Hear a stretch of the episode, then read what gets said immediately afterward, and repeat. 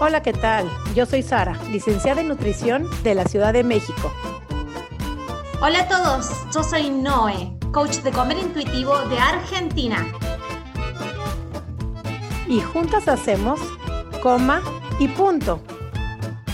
Porque comer debería ser así de fácil. Coma, y, punto. Hola, hola, ¿cómo están? Bienvenidos a Coma y Punto, un espacio donde ya se ha hecho tradición de esperar el domingo para recibir el episodio, donde si nos atrasamos nos dicen, ¿qué pasó con el episodio? Por ahí estamos muy contentas de lo que se ha llegado, a donde hemos logrado en cada rinconcito, en cada casa, con cada persona que nos ha escuchado. Esto ha sido como un proyecto hermoso, ¿no? ¿Cómo estás tú? ¿Cómo piensas que ha sido para ti, Coma y Punto, en esta travesía? Hoy me estaba, hoy estaba como recapacitando, porque hay veces de que nos dicen, che, corrijan esto de cómo hay punto, ¿viste? Y uno se empieza a centrar en los errores que la gente encuentra y después digo, pucha, no, va, ¿cómo viene el balance? Digo, tres años, ni un domingo sin saltarlo, lo hacemos a pulmón, nadie nos ayuda, no nos pagan por esto, grabamos los domingos, sacamos un, Digo, ah, no, no voy a hacer drama por alguna crítica, que siempre es constructiva, ¿no? Pero uno lo toma así como diciendo, ay, mira, salió mal esto, pero después digo en mi mente, no, fíjate, fíjate el recorrido que hemos tenido y cómo lo mantenemos y la pasión que le metemos y los invitados que traemos, que hoy no es diferente, Sari. No, sí, definitivamente. Y fíjate que te me sorprendes porque te voy a ser muy sincera, probablemente a ti te digan los comentarios, pero a mí en lo personal jamás me han dicho nada de cambia, mueve. A lo mejor uno se autocritica, que eso es como una tendencia a autocriticarse, que eso es normal. Y vamos a hablar en el episodio de todo esto, de cómo se viven las autocríticas. Pero ahora sí, preséntanos a nuestra invitada especial que tenemos hoy, Noé. Hoy tenemos, hoy tenemos una influencer de TikTok. Fue así. Viste, largo un video, largo un video en TikTok diciendo, fíjense, siempre convocamos personas que son de Instagram. Realmente, vos vas a todos nuestros episodios grabados, son todas personas que nos empezamos a conocer en Instagram. Digo, ¿qué pasa si largo la misma propuesta en TikTok? ¿Va a saltar alguna persona diferente? Y empezaron a etiquetarla a la Ari, que la Ari la conozco hace un montón, pero nunca se me había ocurrido invitarla, viste, como que no había conectado el axón y la, única neurona ahí, no había conectado, entonces digo, le invito a la Ari, influencer de TikTok, TikToker, ella cuenta todo su proceso de dejar de hacer dietas para comer intuitivamente, aceptación, todo el proceso de gordofobia, el mismo TikTok de ella es una prueba ahí bien, bien, bien explícita de los haters, de la cantidad de repercusión que tiene esto, de cómo gatizan las personas solamente por ver a una persona gorda existiendo y hablando, cómo se gatizan las personas, que tanto nos remuerde internamente. Así que lo tenemos hoy a Ari de Rosario, Argentina. ¿Cómo estás, Ari? Bienvenida. hola, hola, hola, todo bien, con mucho frío, pero súper, súper bien. Envidiando a Sari, que está ahí con el clima cálido, pero todo muy bien en un verano a tope aquí en México, pero me encanta porque allá platicamos tras las balinas, donde cuando yo me estoy helando y estoy con mi campera, con mi chamarra, este, ustedes están en tirantitos, así es que hoy sí disfruto de mi verano, las veo ustedes con su suéter, así es que así son los cambios de temporada en, en esta situación.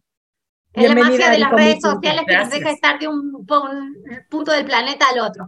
Ari, queremos, yo te quiero exprimir tu historia. Tu historia es bien famosa en TikTok porque tiene todo para ser famosa en TikTok. Uh a contar desde chica, contanos qué es, lo, qué es lo que viviste desde chica, qué es lo que, que cómo fue evolucionando tu vida con respecto a las dietas y a tu cuerpo y después donde hiciste el punto de quiebra y dijiste, esto acá no va más. Bueno, yo eh, tengo una experiencia medio particular porque en mi familia la mayoría son muy, o sea, se acercan mucho a lo hegemónico. Eh, mi papá es cirujano plástico, mi tío también, entonces vengo de una familia de médicos. Eh, y lo curioso es que vieron que todo el mundo trata de alcanzar ese ideal, ¿no? Esa vida perfecta, porque es como cuando vos vas a tener tal o cual cuerpo o imagen, o te vas a vestir de tal forma, o vas a tener plata, se va a dar todo, ¿no? Es como mágico, tipo ahí directamente sos feliz. Bueno, yo vengo de personas que viven eso, que son flacos, que tienen, se visten de una forma, que tienen dinero, etcétera, y es como, le pifiaron algo, ¿no? Porque al final no pasó, digo, ¿dónde está todo lo que se promete?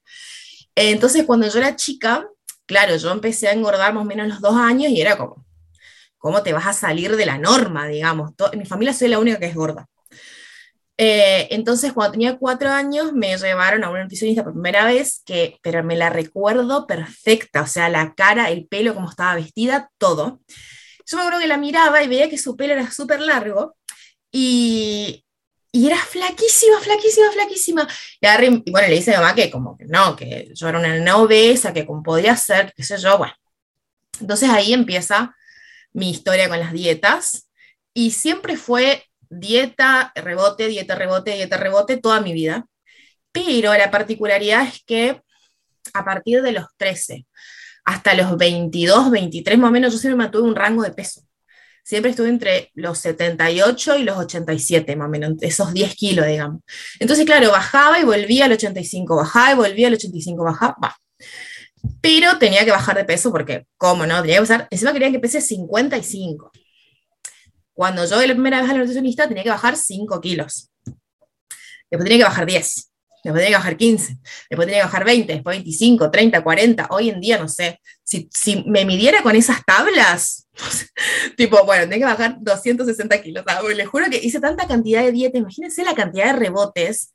Desde los 4 años hasta los 25 son 21 años de hacer dietas, mínimo 2 o 3 por año, durante 2 o 3 meses cada una. Eh, pero yo como que vivía en un ambiente por ahí medio complejo, entonces desarrollé muchas habilidades desde muy chiquitita. Y yo me acuerdo que a mí nunca me pasó de tener problemas con mi cuerpo. A mí me molestaba que la gente tenga problemas con mi cuerpo. Me molestaba que me digan que yo estaba mal. Porque yo jugaba, corría, yo veía que todo el mundo tenía problema con la panza, a mí nunca me dolía la panza, yo dormía bien. O sea, yo no tenía ningún problema conmigo misma. Entonces era como toda una lucha de que yo estaba negada a hacer eso porque yo no quería pasar hambre, por ejemplo. Eh, y me molestaba mucho no poder comer y que todo esté prohibido. Entonces, en mi caso, por ahí no logró destruirme la autoestima, por ejemplo, o mi imagen corporal, o mi relación con mi cuerpo. Entonces yo, cada dieta que rompí fue por mí, o sea, fue por, basta, o sea, no quiero pasar más hambre, no quiero vivir más en esta tortura. Es como que yo me seguía revelando a esa, que para mí era una tortura, sinceramente, porque imagínense, era em, empezar un par de meses, el rebote, empezar un par de meses, o sea, todos los lunes era una dieta distinta. Encima a mí la gente me dice, no, le vas a tenés que hacer ayuno, que tenés que... 21 años, gente dice todo lo que se les ocurra. O sea, es más, ya a los 18 por ahí empezaron con el tema de la cirugía, y yo pensaba, tipo, ni en pedo le voy a hacer eso a mi estómago. Yo no tenía mucha idea de qué era la cirugía, pero ya que me decían que me cortaban el estómago, ni loca. Pero todo eso fue porque yo amaba tanto mi cuerpo que no le quería hacer eso. O sea, era como, yo me defendía a capa y espada, por decirlo de alguna forma, en no caer en eso. Eh, entonces, si bien me afectó mucho las dietas en un montón de cosas, porque vos después te das cuenta en todo lo que impacta tu conducta alimentaria, yo me restringía no solamente la alimentación, era en todo, era con los chicos, con mis amigos, con la ropa, si ir a un lugar o no ir a un lugar, todo era restringido por mi peso y por qué, qué van a pensar, qué van a decir, etc. Eh, no me afectó al punto de yo no aceptarme a mí o no quererme a mí. Entonces, como que en eso no coincido con la mayoría de las personas que tienen esta, esta, historia de vida, digamos, que por ahí dicen de no quererse o de odiarse o lo que sea. A mí nunca me pasó y siempre me molestó que la respuesta de la gente sí sea esa. Que todos me digan, ay, qué divina, la lástima que estás gorda. ¿Por qué? O sea, yo tengo mucho más que eso para dar. ¿Por qué todo el tiempo es con eso? Y este pensamiento yo lo tenía a los siete. O sea, era como que tuve que ser muy madura para la edad que tenía por el contexto en el que estaba, básicamente.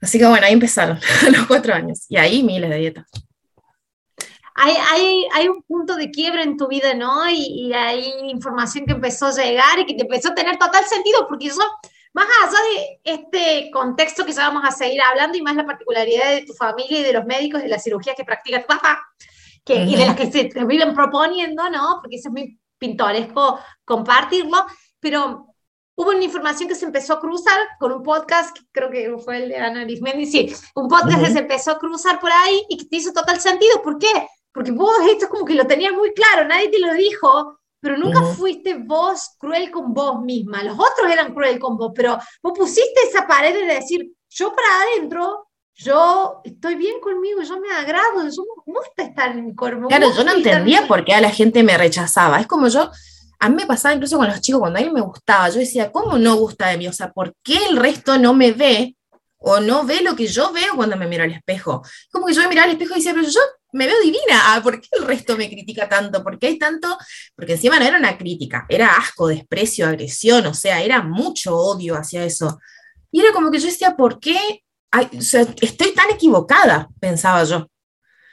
Em, y lo que sí me pasó, algo que lo quiero contar porque me parece algo sumamente grave, cuando yo tenía 16 años, voy a un nutricionista, número, olvídense, ya ni sé qué número nutricionista, eh, y me dijo, mira, porque yo le decía que yo no tenía este problema conmigo, y él me dice, lo que pasa es que vos no te ves, que sos un asco, sos un monstruo lleno de grasa, ¿no te das cuenta?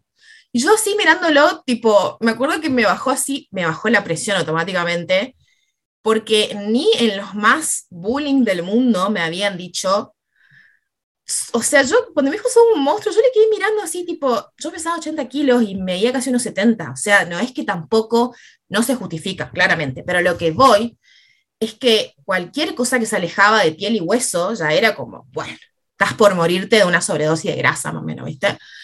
Eh, y así fueron varios, digamos. Entonces, por eso, ¿cómo yo me iba a amigar con eso? O sea, a mí cuando la gente me dice, le pasa que vos tenés que ir a tal profesional, o tenés que hacer tal cosa, yo pensaba, es como, te dicen tantas cosas, pero tampoco te dan como esa, ese lugar seguro para que te acerques. No sé si, creo que Sari me quería preguntar algo. No, no es que estoy pensando en la madurez que tuviste que tener a tus cinco años, siete años, para vivir en el ambiente obesogénico que vivías o que vives, o no sé cómo te enfrentas hoy en día, que esa va a ser mi siguiente pregunta, hoy en día, después de lo que ya conoces, ¿qué vas?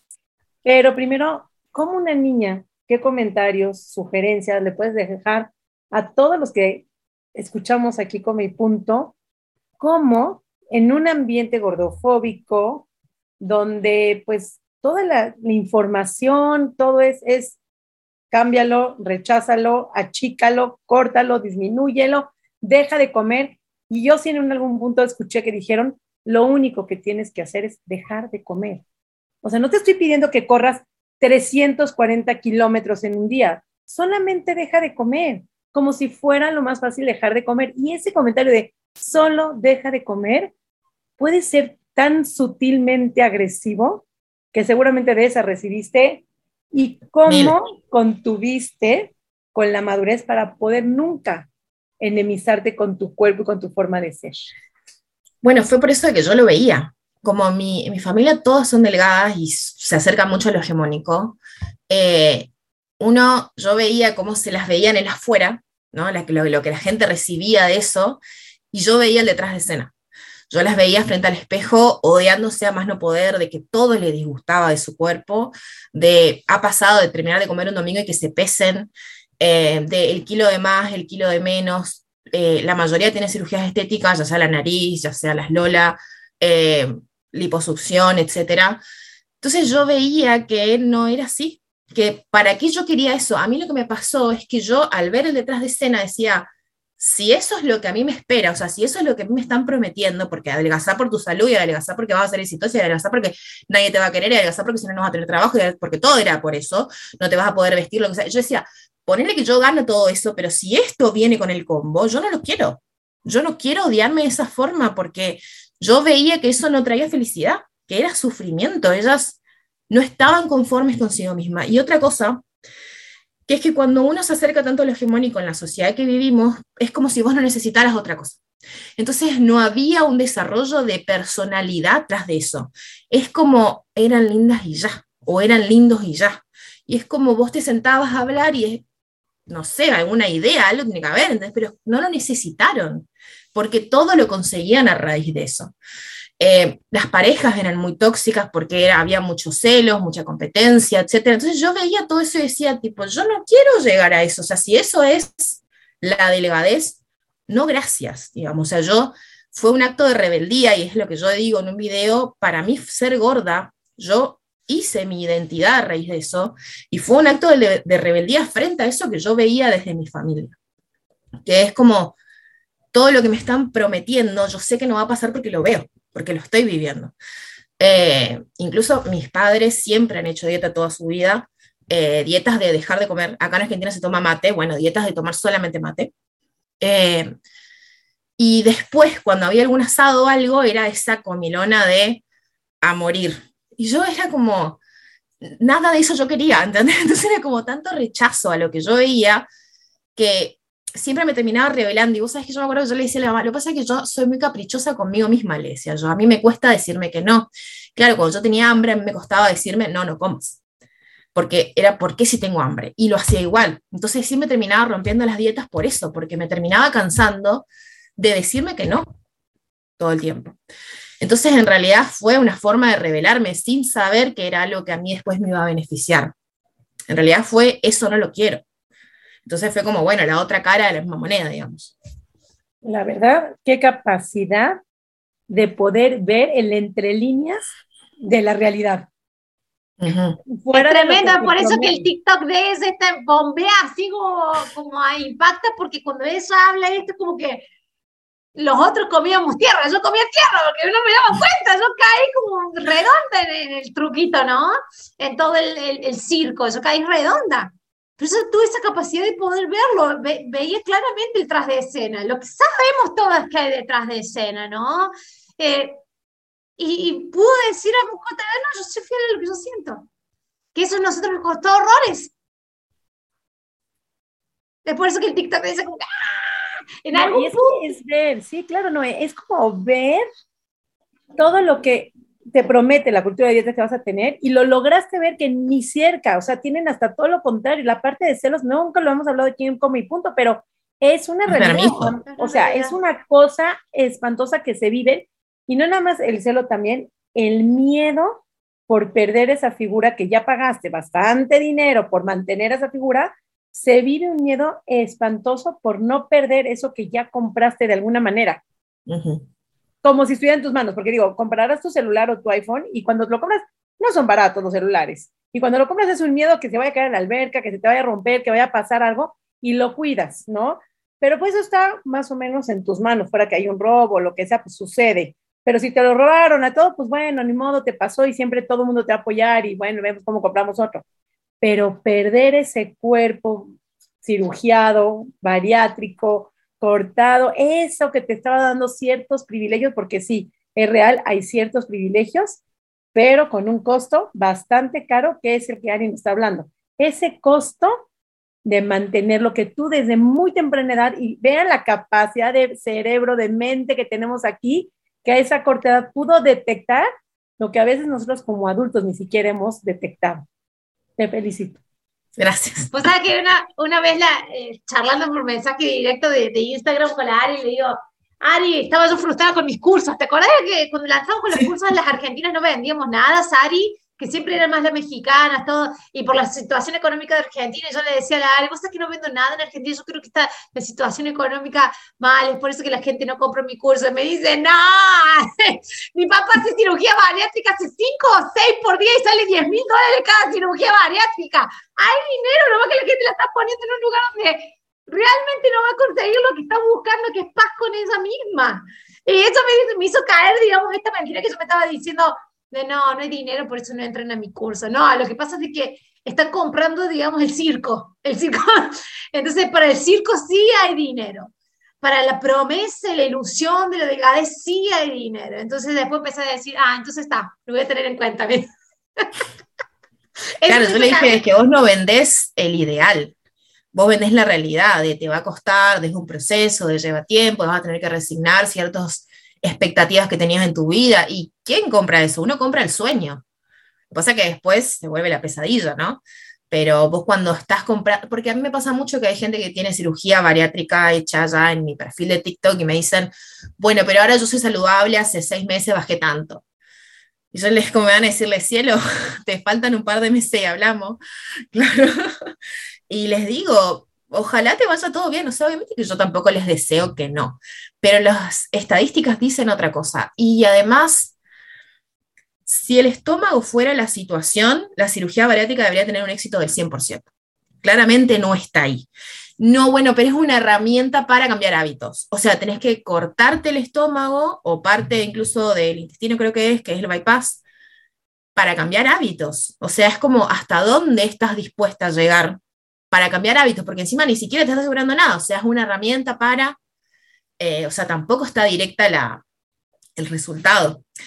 Eh, bueno, y no sé si quieren que les cuente cuándo fue como el, el break, digamos, de, de, la situación. Sí, estamos esperando eso. Eh, bueno, yo tenía 25 en esa época. yo la seguía a la fashionista porque estaba con, yo ya estaba media podrida con toda esta situación de, bueno, cuando adelgace me voy a comprar ropa, bueno, voy a guardar la ropa esta, entonces cuando me entre tal cosa. Y como que yo hice terapia mucho tiempo y estaba como en este de querer algo distinto para mi vida, digamos. Y bueno, y ella recomienda el podcast de Ana Mendy, y yo lo empiezo a escuchar, pero viste cuando decís tipo, no, o sea, yo me crié con médicos, tipo, sé que esto es mentira, esto no es cierto, no puede ser. Hasta que en un capítulo ella habla de eh, cuál es, por qué no querrías bajar de peso, como el por qué vos tomarías la decisión de no querer ser flaca. Y manda como hacer una tarea de poner cuáles serían los pros y los contras de bajar de peso. Y ahí es donde yo me engancho, me con el podcast porque me doy cuenta que más allá, yo no sabía nada de las, de las, dietas ni nada. Yo decía, bueno, yo por qué no quiero, por qué siempre rompo las dietas. Y ahí me di cuenta de todo esto, de que claro, yo, por ejemplo, a mí me pasaba cuando yo adelgazaba, me ponía más hegemónica o me acercaba un poco más y sufría mucho acoso, por ejemplo que yo no estaba acostumbrada, como yo siempre fui una chica gorda, no estaba acostumbrada a toda esa cantidad de atención o que me toquen o cosas así, o sea, como que se pasaban varios límites. Entonces me da cuenta que esa era una contra que yo lo viví con mi familia, porque claro, imagínense mujeres que se acercan tanto a lo hegemónico, nosotros vivíamos muchísima situación de acoso, nosotros digo yo, mis hermanos y yo, por ejemplo, con mi mamá, mi mamá es una mujer muy bonita y situaciones literalmente bastante graves. Entonces, ese fue uno de los primeros que salió cuando yo me pongo a escribir, Em, y después el hecho de, eh, por ahí si fracasa, o sea, si todo eso que te venden después no pasa. Y era como yo decía, claro, que yo sé que no pasa. Bueno, y todas esas cosas como que fueron conectando en mi cabeza. Y ahí digo, bueno, voy a probar un año, no hacer más dieta total, porque a mí qué me pasaba, yo me daba cuenta, sacaba las matemáticas, decía, bueno, yo empecé con 5 kilos de más, ahora tengo tanto de más, claramente hacer dietas 200 millones de veces no me está funcionando. Entonces a mí fue más mi miedo el que yo haya dejado de hacer dieta ahí, porque dije, claro, en la próxima dieta, ¿hasta dónde voy a llegar? O sea, va a llegar un punto que yo no me voy a levantar más de la cama porque no voy a poder manejar mi cuerpo. Entonces fue por miedo a engordar más de lo que estaba también que yo dejo de hacer dietas. Y ahí es donde yo me empiezo a decir, bueno, pero ¿y mi salud? Porque vieron que siempre cuando pasa lo, cuando lo estético no pasa la barrera, que vos decís, bueno, no estoy convenciendo porque queda mal, voy con la salud. Bueno, entonces yo decía, ¿qué hago con mi salud? ¿Qué sé yo? Y ahí es donde empiezo a seguir, y ahí a Noé yo ya la conocía, ahí es donde la empiezo a seguir a Noé. Eh, y bueno, empiezo a seguir a todas las personas que hablan sobre alimentación intuitiva y demás. Y arranqué sola, estuve un año, primero eso de liberarme, digamos, ¿no? De respetar mi hambre, etcétera, etcétera. Y bueno, ya después sí, empecé con un nutricionista acá en Rosario, después le hablé a mi psicóloga sobre esto, ya tenía mi psicóloga, eh, que por suerte ella está muy actualizada en el tema, no precisamente en AES, pero como que, que las dietas no funcionaban y eso. Entonces, bueno, ahí me empecé como a acompañar, pero mm, fue hacer algo que yo hacía siempre en realidad, que era respetarme a mí. Encima yo le decía a mi nutricionista, a mí nunca me pasó de dejar de sentir mis, mis necesidades, digamos. O sea, yo siempre sabía cuando estaba satisfecha, siempre sabía cuando tenía hambre, siempre sabía de qué tenía hambre, eh, conocía mi cuerpo muchísimo, de cuánto tenía que comer, cuánto no, porque a mí me baja muy fácil la presión, eh, o sea, me baja muy fácil el azúcar, eso hace que me baje la presión. Entonces sabía que tenía que comer bien, dormir bien, y esto fue como, ah, al fin, tengo una, porque yo sentía que tenía que justificarlo. ¿Entendés? Que yo tenía que justificar el hecho de que yo no estaba haciendo dieta. Yo tenía que justificar el hecho de que yo no quería ser flaca. Yo tenía que justificar que no quería ser flaca en el sentido de no quería todo eso que se venía, más allá de, mi tamaño de cuerpo. Eh, entonces, claro, con la alimentación intuitiva, primero como que yo digo, ah, bueno, tengo una justificación. Como que, mirá, se puede, está bien, no me estoy matando y todo eso. Bueno, pero después entendí y se fue mucho más allá de que no necesitaba justificar nada. Pero eh, para la gente sí. A mí me pasó cuando fui de vacaciones que era, bueno, vamos a comer un bizcochuelo, pero a la noche es fruta. ¿Entendés? Todo el tiempo compensando y justificando por qué comer o por qué decisión, etcétera, etcétera.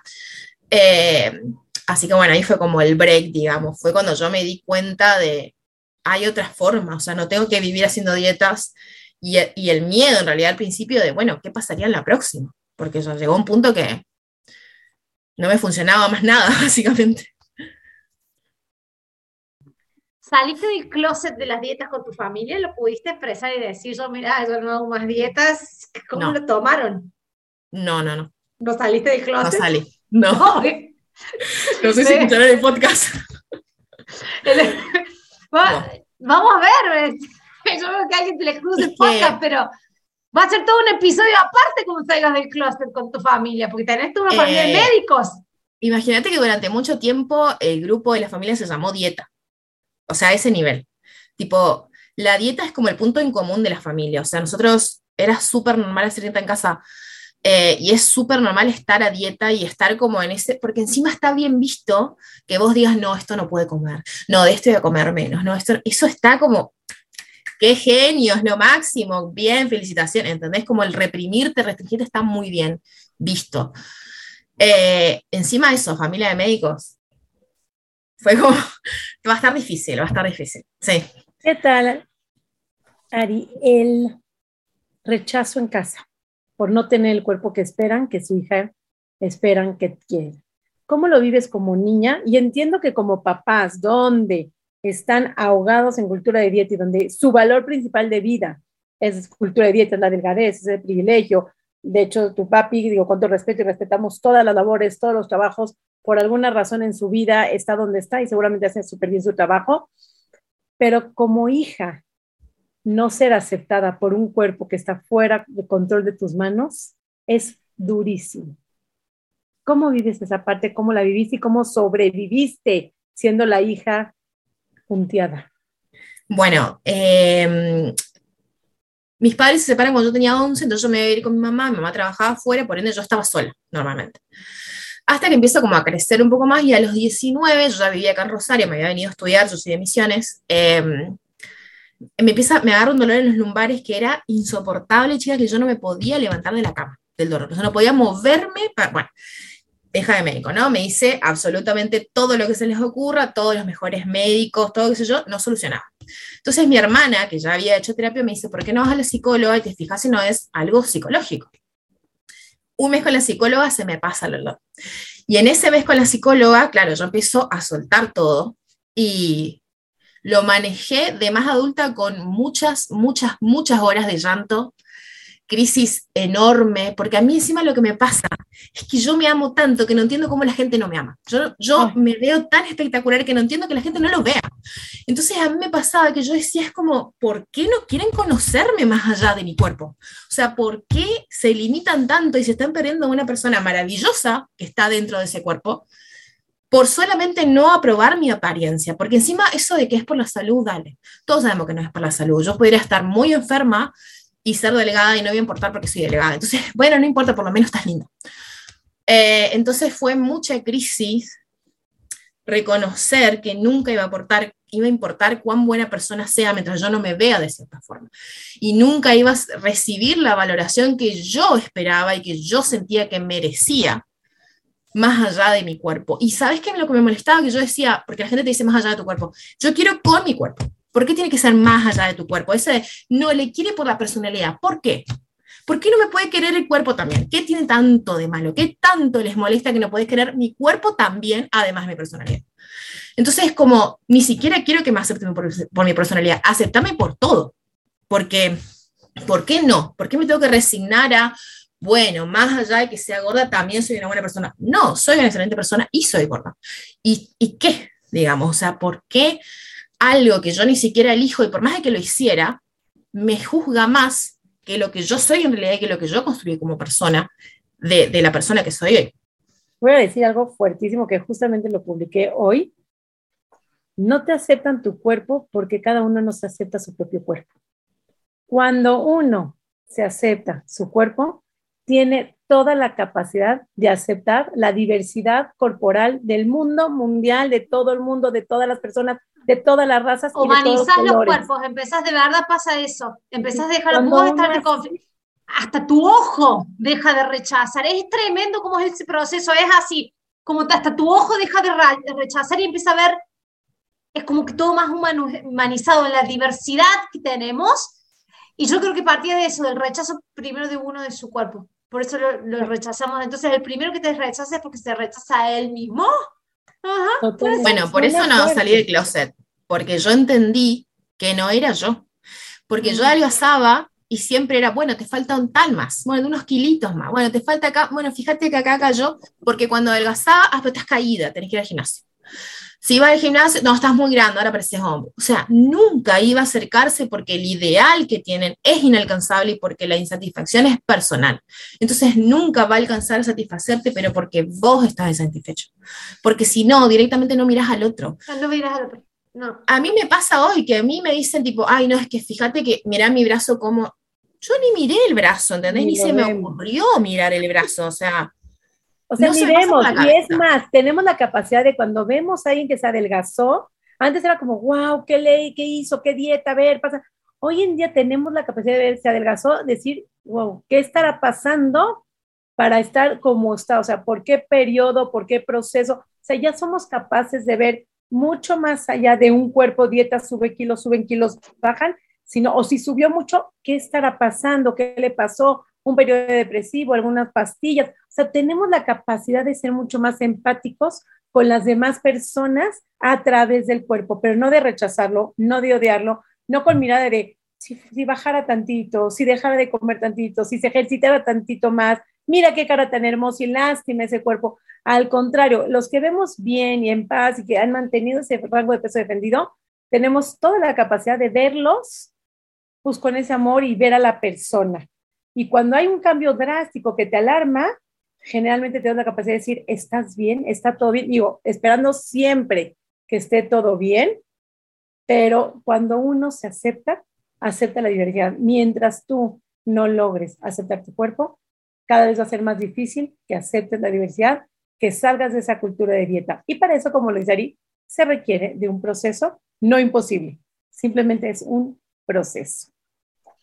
Qué ah. hermosa historia, mi Ari. ¿Viste? Una última pregunta. Quiero que me hable de algo, a ver si le, puedo guiar en la pregunta.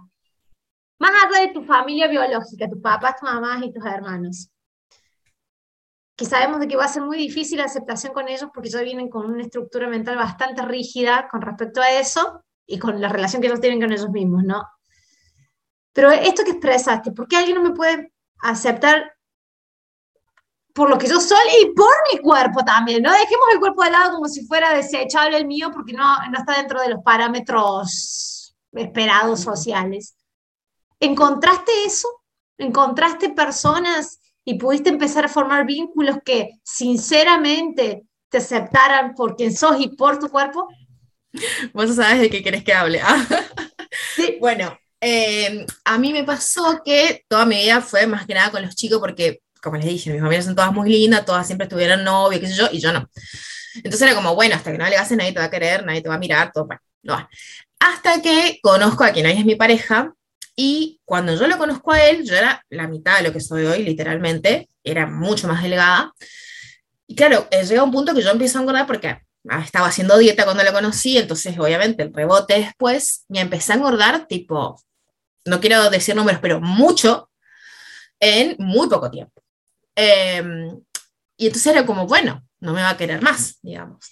Y lo que me pasó con él es que él en ningún momento me dijo absolutamente nada de mi cuerpo en cuanto a, che, estás más gorda, estás más flaca, estás esto. Era como, él lo festejaba siempre. Era como no importaba cómo mi cuerpo se vea, siempre para él yo estaba hermosa, divina, era lo más, o sea, siempre eran muchísimos halagos y yo pensaba, tipo, ¿qué él no, no ve que yo estoy engordando? ¿Cómo me acepta así? ¿Qué pasó en el medio? Era como que me hacía cortocircuito en la cabeza, te juro, porque yo no me esperaba eso. Y claro, lo que yo empecé a ver de él era que como él tampoco nunca tuvo mambo con su cuerpo, nunca hizo dieta, nunca nada, entonces directamente no se fijaba en eso, digamos. Entonces como que en él encontré, él, por eso yo ahí empecé a exigir, tipo, no, amame, amame todo. O sea, si me vas a amar, que sea todo, mi cuerpo, mi personalidad y todo, ¿no? Más allá de... Porque a mí me pasó que él me amaba de esa forma y que yo me amaba de esa forma. Entonces digo, ¿por qué las otras? ¿Por qué voy a esperar menos del resto? Si yo soy capaz de darme esa, ese amor tan lindo y tan sano y otra persona también que me la encontré en la vida porque ni siquiera era mi familia, entonces, ¿por qué voy a esperar menos de los demás? Eh, y ahí también fue como la crisis para mí, con respecto a mi familia, porque yo no sé lo que va a pasar con ellos, pero yo siento que nunca vamos a llegar a congeniar de esa forma, porque para ellos es, el pilar de sus vidas. Eh, literalmente, el día de mi cumpleaños, a mí me llaman y me dicen, ¿estás haciendo dieta? O sea, ni siquiera feliz cumpleaños. Entonces, imagínense lo relevante e importante que es en mi familia eso. Entonces, creo que nunca voy a llegar a ese punto en común. Yo hoy en día creo que tampoco lo busco, ya es como, bueno, mucha crisis, después de mucha terapia ya está, pero sí él, o sea, la forma de amarme me hizo a mí aprender a que no tengo que conformarme con menos, a que sí se puede amar todo de una persona. Entonces fue él, digamos, también el que me ayudó a, a poder exigir eso, porque antes yo como que, bueno, eh, y bueno, es así, ¿y qué va a ser? ¿Entendés? Como que me conformaba, como que no había otra cosa.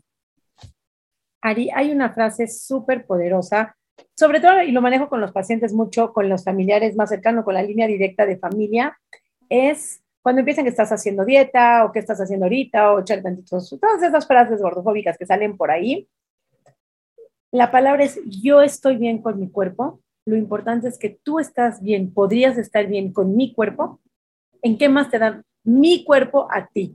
Entonces, cuando rompes ese de yo estoy bien, quiero saber si tú puedes aceptarme a mí. Quiero saber si tú puedes estar bien con que yo esté bien con mi cuerpo. Y de ahí empezar a cambiar esas narrativas con la familia. Espero que eso pues, te sirva de alguna manera porque creo que el cambio es posible. El cambio, cuando empiezan a escuchar otras narrativas, otros discursos, otras consecuencias cuando no hay nada de que esconderse, nada de que avergonzarse, al contrario, sentirse orgullosa y tal es el caso de tuya, de tu vida, de tan pequeña que hayas agarrado en entre líneas, sumamente fácil de ver el sufrimiento corporal que no se sana perdiendo kilos y donde me tienes que aceptar tal cual es. Habrá muchos que sí, habrá muchos que no, habrá muchos que se sabrán relacionar de formas diferentes y también tendremos que aprender a relacionarnos de esas múltiples formas diferentes con las demás personas que hay en el mundo. Qué increíble historia, qué increíble, potente cerebro. Síganla en sus redes sociales porque en, todo este tiempo no hemos dicho cuál es su red social. Quiero que ahorita vayan a seguirla porque sus mensajes es súper positivo. Dinos tus redes sociales, porfa. Bueno, es, en todos lados va Instagram y TikTok, Ariana MB Corta 94. Todo junto en minúscula. Ariana. Recomendadísima la cuenta de TikTok. Así si me escuchen y se van a, ver todos los videos que tienen TikTok. Porque es tremendo, ¿viste, ¿Viste la, capacidad que tiene de observación? Bueno, lo tiene con toda el área, sí. Así, mira, yo le tiré un, le mandé así, che, me parece que no se vende en mi curso, ¡pum! Me mandó una capacidad de observación de que no me estaba dando cuenta. Es tiene. Entonces, por eso de que la, la gente la sigue mucho. Muy linda cuenta de TikTok, totalmente recomendable.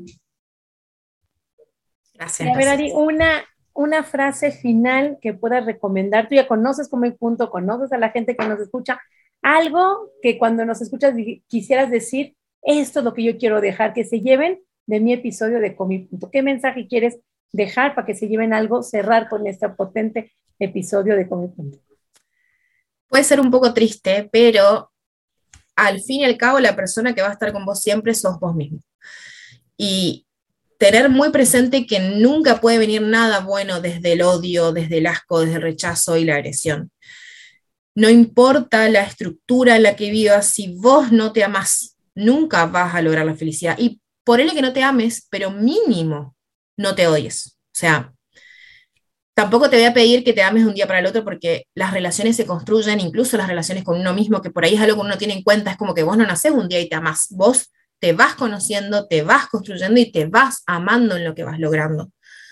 Mínimo no te odies, porque si vos te odias, es como, ¿qué podés esperar desde el otro? Ahí vuelve al, ¿por qué ahora lo exijo? Porque ahora yo estoy segura y sé lo que yo quiero de mi vida. Entonces, estoy dispuesta a exigirlo y estoy dispuesta a no conformarme con menos. Entonces, acordarse de que uno va a estar siempre con uno mismo, de que no puede salir de vos y que tratar de mínimo, si no logras amarte, por lo menos no seas una persona más que te odia en el mundo. Wow, no seas una persona más que te odia en el mundo. Bueno, me pararía si estuviera yo en un cine, en un teatro, me pararía a hacerte aplausos con ovaciones. Wow, espero que no sea la primera y última vez que podamos hacer colaboraciones más seguidas. Voy a dar mis redes sociales para que no pueda cerrar este increíble, maravilloso no sé, no sé, no, no, no es potente, es mucho más este episodio. Nos dejas llena el alma. Soy Nutrición Sari, tanto en Facebook como en Instagram. Sigan Ari, sigan a mí, cuestionense, enfrenten, no se queden calladas. Cambiando a los papás, cambiando uno, cambiando a los hermanos, tenemos un futuro mejor para nuestros familiares. Deseando que seas una persona que te amas, Noé cierra el episodio. Fenomenal, magnífico, pero bien potente el episodio de hoy. Muchas gracias. Mis redes sociales son Mi Cuerpo Sin Reglas, tanto en Instagram como en TikTok, como en Facebook, donde me quieras encontrar. Otro episodio más de Comer Punto, como todos los domingos. Muchas gracias. Nos vemos en el episodio de la semana que viene. Chao, chao. Coma y punto.